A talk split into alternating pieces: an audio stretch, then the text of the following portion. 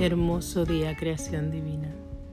Te invito a pasar un ratito a solas con las escrituras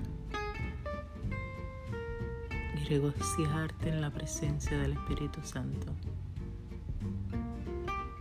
Te bendigo. Nunca olvides que nadie te va a amar más que Cristo.